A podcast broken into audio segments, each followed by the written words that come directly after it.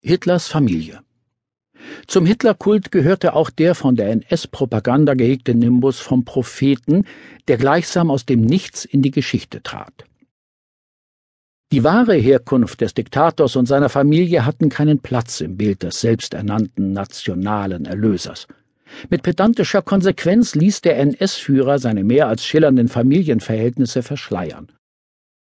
Und doch drohten sie den allenthalben propagierten Wahn von makelloser Herkunft ausgerechnet an seinem Beispiel ad absurdum zu führen. Je mehr der Agitator des Rassenwahns im politischen Rampenlicht stand, desto lauter fragten NS-Gegner nach der Herkunft des politischen Aufsteigers, desto mehr wuchs die Furcht vor Denunziation, denn den lückenlosen Nachweis über den Stammbaum, den er von allen Deutschen abforderte, konnte Hitler selbst nicht erbringen. Nach der Machtergreifung fiel es dem NS-Diktator leichter zu diktieren, was sein Volk wissen durfte und was nicht. Welche Anstrengungen Hitler unternahm, die Spuren zu verwischen, zeigt dieses Hörbuch. Die Herkunftsorte seiner Vorfahren im sogenannten Waldviertel wurden dem Anschluss Österreichs für die Errichtung eines Truppenübungsplatzes plattgewalzt. Dennoch hielt er ständigen Kontakt zu seiner Familie, vor allem um sie unter Kontrolle zu haben. Ein Aktenfund belegt, dass der Rassenwahn auch vor der eigenen Familie nicht Halt machte. Hitlers Großcousine Aloysia Veit wurde Opfer der Euthanasiemorde. Sie starb im November 1940 in einer Gaskammer.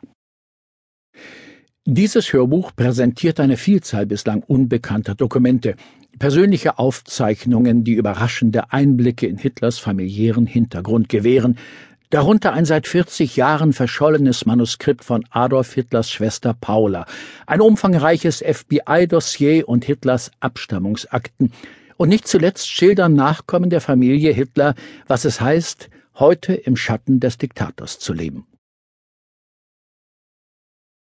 Legende Rommel Der von Hitler entfesselte Weltkrieg prägte beispiellose militärische Karrieren. Manche davon wurden zum Mythos. Erwin Rommel kämpfte an vielen Fronten, nicht nur in Afrika. Seine Legende währte weit länger als das Reich, dem er zu dienen glaubte. Auf dem Höhepunkt seiner Erfolge ersetzte sein Ruf, so schien es, ganze Divisionen. Zum Dank beförderte ihn Hitler zum damals jüngsten Feldmarschall der Wehrmacht. Dann kamen die Niederlagen. Am Ende stand das Zerwürfnis. Inzwischen mehren sich die Stimmen, welche die Fassade vom ritterlichen Krieg, den Rommel in Afrika geführt habe, bröckeln lassen. So gilt er bis heute als fürsorglicher, bei seinen Soldaten beliebter Feldherr. Doch tatsächlich forderten seine aggressiven Vorstöße auch hohe Verluste.